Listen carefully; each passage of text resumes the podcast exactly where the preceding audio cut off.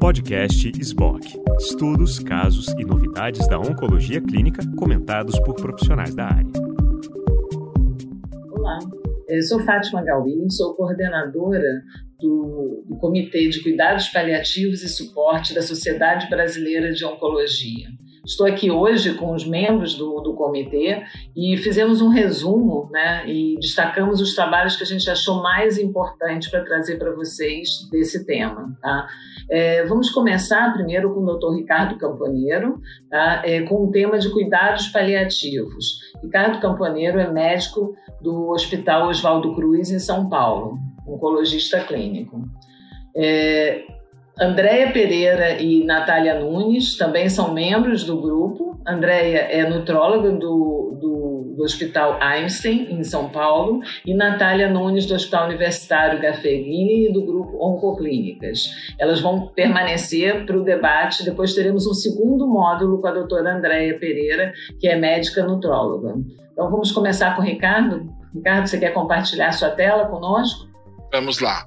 Uh, obrigado, Fátima, pela apresentação. Muito obrigado pela SBOC, pela oportunidade de estar aqui com vocês, para a gente falar um pouquinho, então, não só sobre cuidados paliativos, a gente confunde isso hoje com aquilo que chama de cuidados de suporte e cuidados até nos sobreviventes de câncer, acaba sendo uma coisa importante. Então, não tem nenhum conflito de interesse para essa apresentação. Nós estamos batendo o recorde, a ASCO acabou hoje na hora do almoço, a gente está fazendo a apresentação logo depois, então, obviamente, talvez a gente já esqueça alguma coisa, uh, mas a gente, nossos colegas podem pode complementar ao longo da apresentação. Eu vou começar com uma visão geral, sempre é bom, num congresso tão grande como a ASCO, a gente fazer o planejamento pré-congresso que a gente vai ver e fazer um resumo por áreas daquilo que a gente viu. Né? Quando a gente fala em controle de sintoma, cuidados no final de vida e cuidados paliativos, né?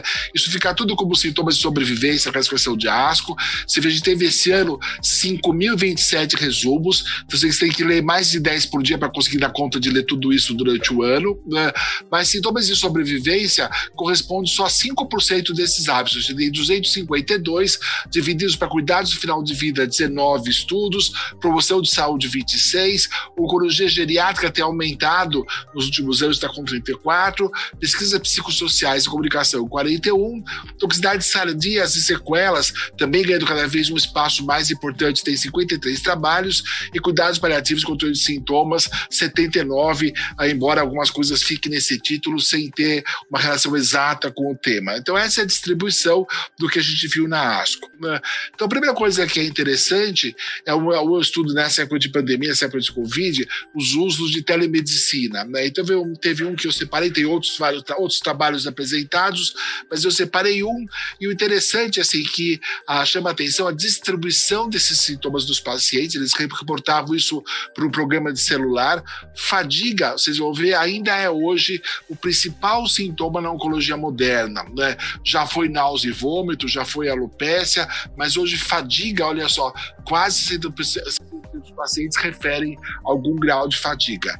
Ansiedade, nervosismo, 50%, dor ainda é muito presente, 44,4%, depressão, problemas para dormir e náusea e vômito agora aparecendo lá no final da lista, porque a gente melhorou muito o nosso tratamento antiemético. Né? E vocês vão ver ao longo da apresentação, fadiga ainda é um grande desafio. Então, quando a gente faz a monitorização, eles comparavam o cuidado padrão com a monitorização por, te, por telemedicina, né, por um programa de celular, né, e você vê que o que muda, né, aqui a gente tem 100% da amostra, o número de pacientes hospitalizados é exatamente o mesmo, a mesma proporção de pacientes hospitalizados. Mas o que muda quando eu faço a monitorização dos sintomas, eu resolvo isso numa clínica de cuidados agudos da grande parte dos pacientes e evita que eles vão procurar o pronto-socorro, ou seja, se expondo menos à Covid, sobrecarregando menos o sistema. Né? Ou seja, então não reduz o número de queixas dos pacientes, é óbvio, né?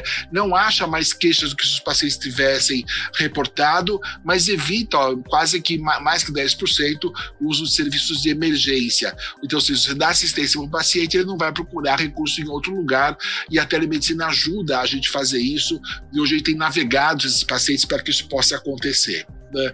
O segundo, que é muito interessante, não estava nem na seção de cuidados paliativos de suporte, estava na seção ah, de câncer de mama, né? mas foi uma, uma pessoa que foi discutir redução de dose e qualidade de vida. Então, também um programa por celular, né, ou por internet, ah, um, um recrutamento rápido de respostas. Em poucos meses, ah, ou num mês, eles recrutaram todas as questões já pelo celular né, e fizeram, depois de um estudo piloto, uma programação. Né? E olha só, se você sentiu mal, algum efeito durante o tratamento para crescimento metastático, né, a, uma, uma, grande porção, 85% dos pacientes teve sintomas, só 14% passaram bem. Você vê que a nossa capacidade de prevenção de sintomas ela ainda é ruim. Né? Uh, 20% procuraram o hospital por emergência. Né? Uh, interessante que algumas não se lembram de ter procurado, deve ser um problema sério de memória. Né? E se esquecerem alguma da tratamento, você vê que a grande parte, por causa do sintoma mal controlado, acabou pulando alguma dose de tratamento, que nosso controle não é eficaz. Né? O sintoma, de novo, o mais importante a neutropenia, depois diarreia, neuropatia, lembrando que aqui é especificamente para câncer de mama, então situações um pouquinho mais diferentes. Mas olha só, um grande leque de sintomas, né, e de novo dor aqui, mais da metade dos pacientes, com uma incidência de mais de 50% de relato de sintomas. Já. Então a gente tem muito trabalho para fazer em termos de cuidados paliativos e controle de sintomas. Como é que os médicos lidaram com isso? Né? Ah, você vê, a grande parte delas, 98%, relatou ao médico, né, 2% nem reclamaram, aí os médicos responderam em 82% das vezes. Então, se vê, ainda acontece na prática de uma porcentagem razoável de médicos que não responde à demanda do paciente. Né? Né, ou prescreveu alguma medicação, ou fez alguma sugestão para esses pacientes. Poucos tiveram que trocar ou mandar o paciente para o especialista. Então, o oncologista ainda cuida do seu paciente, mas frequentemente diminuindo a dose, e por isso que a gente sabe de muitos estudos que cuidados paliativos aumentam a chance de sobrevivência, porque a gente aumenta a adesão ao tratamento, e vocês viram no slide anterior que os pacientes às vezes ah, omitem ciclos de quimioterapia por conta da toxicidade. Né? Ah, a grande parte dos pacientes melhorou muito bem com a, com a, com a redução de dose. Isso a gente sabe que até o efeito psicológico. O paciente sabe que está tomando uma dose menor, ele acredita que vai passar melhor com essa, com essa, com essa droga. Né? Ah, você vê assim, ó, 64% teve uma redução, 28% teve duas reduções e 38% mais que três reduções de dose. Né? Ah, e aqui, ouvindo então 1.221 pacientes, né, você vê que 86% tiveram mais que o efeito colateral, 20% precisaram visitar o hospital, na, só uma parte dos médicos, uma grande parte, mas assim, existem alguns médicos que não respondem à demanda do paciente, 83% ficou melhor, né, então eles sugerem que a gente discuta com os pacientes esquemas alternativos de dose e que deem menos toxicidade. O que a gente vê na prática é, se você começa com uma dose menor, o paciente não tem a sensação de como é a dose maior. Qualquer dose que você dê é ruim, mas se você começa com uma dose mais alta, quando você reduz a dose, o paciente acha que ele está melhor. Então não adianta começar com dose baixa. Aí tem que começar e reduzir. Tem, como diz o Dr. Buzaid, tem que saber o que é o inferno 1, mas depois saber que o inferno 2 é melhor que o inferno 1. Senão você nunca vai saber como era o inferno 1. Ah, outra coisa muito importante para ser discutida nessa questão de doses de tratamentos que não são curativos é o número de tratamentos ah, ineficientes que a gente faz. Então, eles falam uma de-implementação de algumas práticas clínicas. Né? E para eles, assim, a grande parte né, do que a gente faz de sobretratamento ou de sobreuso de tratamento não é reconhecida como sendo. Né? Hoje a gente acha que está fazendo pelo bem do paciente, mas se a gente for reavaliar de acordo com o Choosing Wise, a gente está usando mais coisas do que a gente devia estar tá usando reconhecimento funcionando. Então a gente ainda tem a impressão de que pesa muito as toxicidades que a gente causa, nossas expectativas com relação aos ganhos que são super, superestimadas em relação aos malefícios que vocês viram que são imensos na qualidade de vida de pacientes que para crescimento metastático também não são curáveis. Né? Então eles dizem que a gente deve avaliar de diversas formas, né? alguns são considerados apropriados, quando o benefício supera o risco, alguns são não apropriados, você vai ter o domínio de dano, pode ser psicológico, o desgastamento social, financeiro, físico. Né? Então a gente tem que saber distinguir aquilo que vai ser apropriado, que tem benefício, né? independente do valor ser ah, incerto ou variável, aquilo que tem nítido benefício, e talvez evitar fazer coisas que a gente sabe a princípio que vão causar mais dano do que bem. Né? E é interessante quando eles começaram a ver ah, o que o médico identifica como sendo sobreuso, né? sei que a grande parte concorda que é um problema do sistema e de preocupações com má prática, ou seja, de que não fazer o tratamento pode ser visto como uma opção de, de tratamento, uma opção de recurso. Então eles fazem porque está disponível. Então está disponível, por que, que eu não vou usar? Então uma falha do sistema, né? eles ficarem a, a, sendo a, temerosos de, de serem acusados de malprática e acabam indicando tempo para refletir é uma causa importante, uh, querer se sentir seguro uh, por estar tá prescrevendo, ou seja, esse é o reflexo da medicina defensiva americana, né? e para os pacientes, o pedido do paciente, ou seja, ter coragem de dizer sim ou de dizer não para o paciente. Né? Então, isso faz o que a gente tenha. Um campo cada vez mais crescente, uma promessa não realizada que a gente tem aos longos do, dos anos, né, a farmacogenômica. Né? Tem alguns trabalhos desse, nesse, nessa ASCO que são interessantes, embora não mude a prática clínica, mas é usar a genômica para saber quem vai, vai fazer toxicidade. Então, o grupo grande estudou a neurotoxicidade da cisplatina, principalmente perda de audição, zumbido no ouvido e neuroterapia sensitiva periférica, né? e a, a, achou alguns, eram pacientes basicamente com tumor de testículo, então que sobreviviam, né? e eles acharam alterações genômicas que predispõem a então, assim, uma perda da audição com essa alteração né? e o zumbido com essa alteração genômica. Então, o que, que isso pode indicar? Não que a gente não vá tratar os pacientes, mas talvez eu monitore esses pacientes mais de perto ou procure opções terapêuticas menos tóxicas, já que eu posso saber quem é o candidato à grande toxicidade. Né? Então, eles têm essas duas alterações genéticas que podem mostrar, não como a gente está acostumado, o perfil de droga-alvo, né? mas o perfil de toxicidade importante. O outro é a velha história da cardiotoxicidade da tetraciclina. Né? A gente sabe que alguns pacientes têm toxicidade uh, mais rápido do que outros, outros toleram doses maiores, e aparentemente tem relação com mutações de nucleotídeo único, que pode predispor a riscos até seis vezes maior, dependendo de qual é o nucleotídeo que está mutado. Ou seja, então existe um grupo de pacientes que são hipersensíveis à cardiotoxicidade. Ah, e a gente identificar, essa é aquela paciente que talvez eu não usasse antraciclina ou usasse trastuzumab com muito cuidado pela função cardíaca. Né?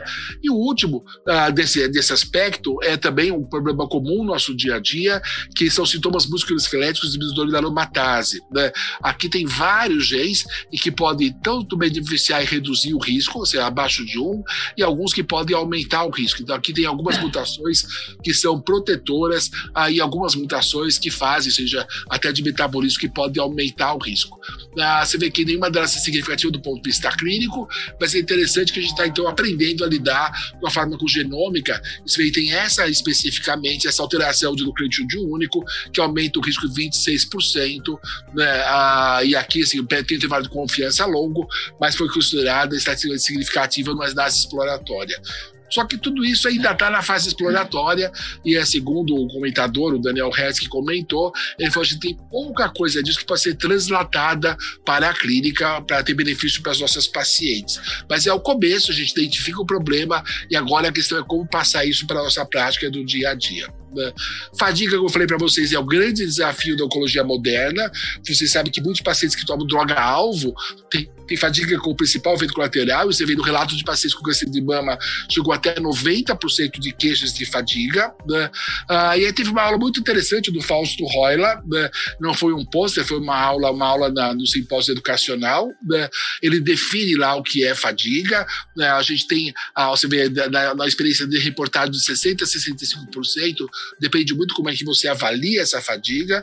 Alguns têm fadiga já ao diagnóstico e 80, 90% vai ter fadiga durante quimioterapia e radioterapia, sendo que 30% mantém a fadiga na, na fase pós-tratamento. Já não é um efeito transitório, ah, é parte pela doença e parte que, obviamente, modifica metabolismo de energia e parte pelos tratamentos que a gente faz. Né?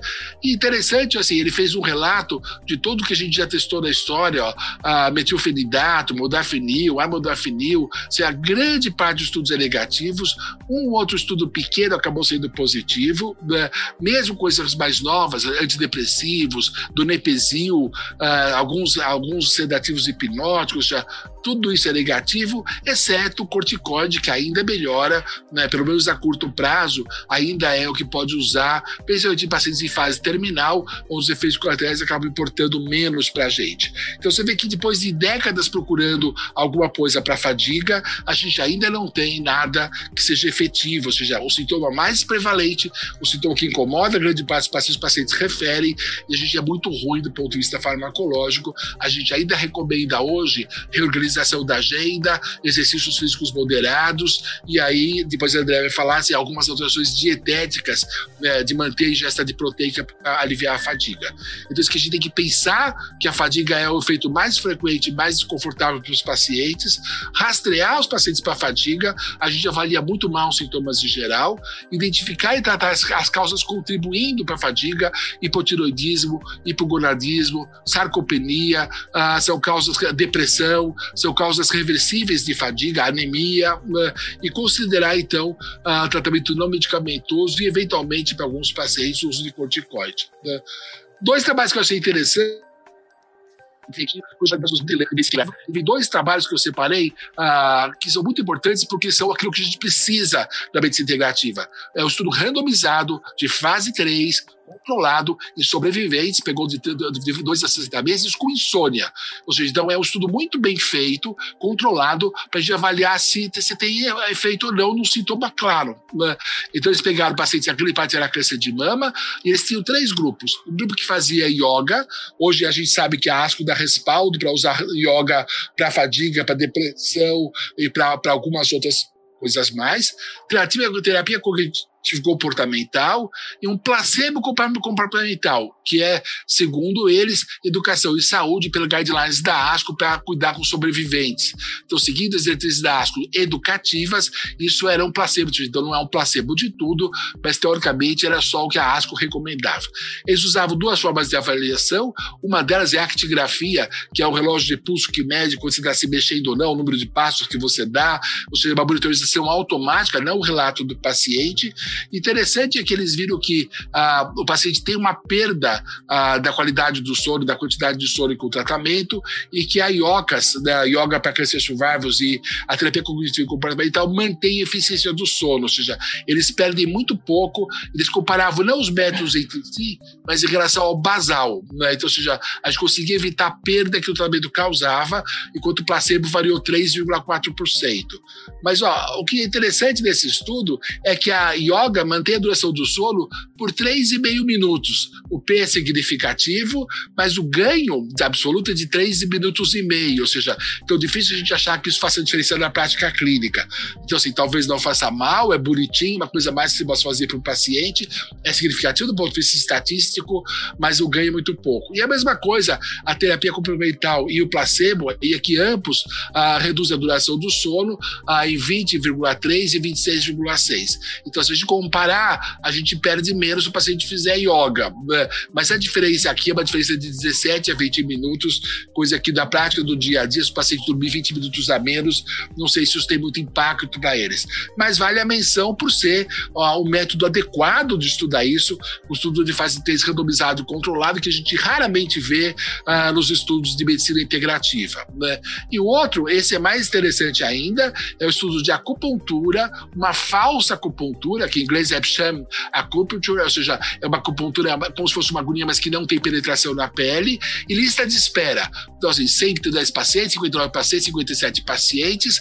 Ah, obviamente, isso aqui não é, ah, não é ah, randomizado, né? Ah, desculpa, é randomizado, mas não é duplo cego, não é cego. Né? As pacientes eram sorteadas, e vocês veem aqui a gente tem alguns scores para avaliação. Você vê a melhora clínica no sintoma de dor para artralgia causada pelo da aromatase, 64%, 53%, mas os testes estatísticos, quando eu comparo a acupuntura verdadeira com a acupuntura falsa, isso é significativo em 52 semanas. Mas quando eu comparo a acupuntura verdadeira com a lista de espera, uh, isso não é significativo do ponto de vista estatístico. A mesma coisa quando faz inventário curto de dor, uh, quando eu comparo com a lista de espera, também não é significativo. Então, também é a mesma coisa, é uma metodologia muito adequada, o estudo é desenhado de forma muito elegante, muito bonita, inclusive com placebo de acupuntura ou com pacientes uh, sem intervenção na lista de espera, mas mostrando que talvez lista de espera seja o tratamento mais barato e tão eficaz quanto a acupuntura. Né? Então, uh, apesar do bom desenho, acaba sendo detrimental em relação ao método. Lembrar que essas práticas, yoga, acupuntura, estão incorporadas no programa do SUS de práticas integrativas, né? ou seja, então talvez a gente esteja integrando coisas que o benefício é muito pequeno, mesmo para controle de sintomas. Não menosprezando a medicina integrativa, mas é esse tipo de estudos que a gente precisa fazer daqui para frente. Uh, e nesse aspecto, a gente tem o trabalho feito pelo nosso hospital em conjunto com a C Camargo, né? uh, são os nossos médicos mais novos, nossas residentes, e que foram avaliar, você vê, a gente ainda tem hoje 14% dos pacientes usando cirurgia espiritual, suco de graviola, alterações dietéticas, água alcalina, uma série imensa, né? uh, ah, 64% dos pacientes relatam não usar, mas o mais interessante desse estudo, que pegou dois hospitais, né? é que se a gente comparar as mulheres, a, a proporção é mais ou menos a mesma, as mulheres tendem a usar mais métodos integrativos, a idade não faz diferença, né? ah, os mais jovens ou os mais velhos, mas faz diferença aí, olha só, quem está no serviço privado né, acaba usando muito mais, porque a gente tem recurso, tem dinheiro para usar, do que está no serviço público. Então, apesar das práticas integrativas estarem no serviço público, a minoria acaba tendo, tendo como usar, e a grande parte dos usuários são do sistema privado de saúde, e terço deles vai acabar usando práticas integrativas.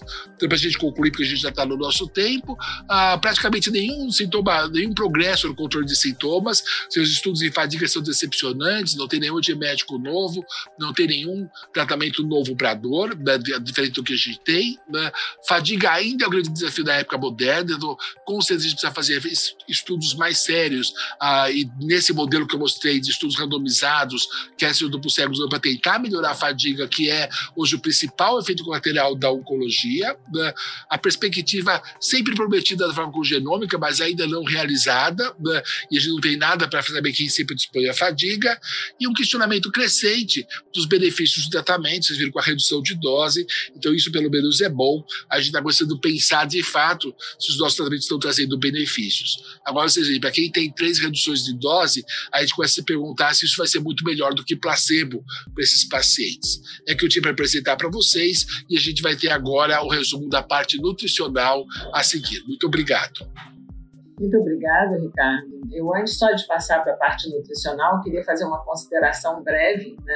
É, acho que você foi super abrangente, uma excelente revisão, mas o que me chamou muito a atenção nesse ano na ASCO foi justamente a tua primeira primeiro pôster, que foi o número de trabalhos né, é, incentivados pela pandemia de teleoncologia e de teleconsulta. Né? E aí eu queria só que a Natália comentasse rapidamente, que eu acho que, de fato, isso veio para ficar. Tá? Eu acho que é um desafio para a gente, trouxe várias outras implicações, inclusive legais, mas com certeza ele vai dar uma possibilidade de um acesso maior. Eu queria só ouvir a Natália falar um pouquinho rapidamente dois, três minutos, Natália, sobre isso, para a gente passar para a doutora Andréia Pereira. Ricardo, parabéns, acho que foi ótima, super abrangente, foi excelente sua apresentação. É, em relação especificamente em telemedicina, né, de fato, assim, a gente viu uma grande quantidade de trabalhos, uma grande quantidade de posts sobre o assunto, é, inclusive também com uma sessão educacional que falou um pouco sobre essa questão de telemedicina e como incorporar isso é, na prática, né? Eu acho que os desafios, de certa forma, para a incorporação de telemedicina, que são inúmeros, né? É, eu acho que quando a gente fala em telemedicina, a gente tem algumas questões que são muito discutidas, que é sobre acesso, né? Quem vai ter acesso, de certa forma, à internet. Muitas vezes, quando a gente pensa em telemedicina, a gente pensa num formato de Zoom, tipo que a gente está fazendo aqui. Mas telemedicina vai além disso, né? É, de fato, é, ligações constantes com os pacientes, ou que o paciente consiga ter um acesso ao médico, ou consiga ter um acesso à enfermeira navegadora, ou alguém da equipe que, de certa forma, vai ter uma influência é, no manejo de sintomas desse paciente. O trabalho que o Ricardo mostrou, ele, é, de certa forma, ele ajuda a ilustrar muito bem, é, talvez principal papel de telemedicina quando a gente foca em cuidado paliativo é evitar uma ida desnecessária à emergência, é evitar uma ida desnecessária é, desse paciente é, ao médico, né, ou então a um não especialista.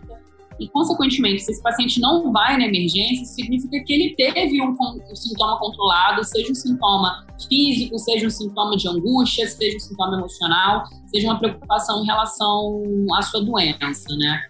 É, acho que eu, como todos nós, utilizamos bastante telemedicina nesse período. É, com certeza isso tem desafios, inclusive pessoais para o médico, é um pouco angustiante, de certa forma, essa demanda é, constante que a gente tem dos pacientes, né? Isso acho que é algo é, que, de certa forma, a gente tem que aprender a lidar um pouco melhor nesse, usando a expressão da moda, né? Novo normal, vamos dizer assim. Mas é, eu acho que existe um ganho, de fato, de você diminuir a ida do paciente no hospital, é, independente de pandemia ou não. Acho que nesse contexto de pandemia é mais importante ainda, mas independente disso, um paciente que tem dor, um paciente que tem fadiga, um paciente que tem é, algum outro sintoma relacionado ou não ao tratamento, ele conseguir ter esse sintoma manejado sem a necessidade no hospital, eu acho que é muito relevante. É claro que a telemedicina não vai evitar uma internação, mas ele pode evitar sim uma angústia do paciente, ele pode sim é, levar algum controle de sintoma é, de forma mais adequada, né? É, eu acho que o melhor modelo de telemedicina a gente ainda vai descobrir, né, se é uma coisa híbrida, né, todo mundo né, nesse texto de vídeo. Acho que a gente teve um salto muito grande de uso de tecnologia em medicina. Obrigada, Natália. É, exatamente, eu, eu, concordo com você. Eu acho que isso foi um ganho e até fazendo um link depois com a próxima aula, que é da doutora Andréia, eu vi inclusive uma telemedicina sobre reabilitação. Isso acho que é mais desafiante ainda, né? já que a reabilitação a gente precisa ter, é, pegar, fazer massagem, etc., mas assim com resultado satisfatório para quem não podia ter nada. Né? Então, e a gente sabe que nesses pacientes é fundamental no cuidado de fim de vida você ter ainda uma, manter alguma atividade né? É, de, de melhorando a performance do paciente.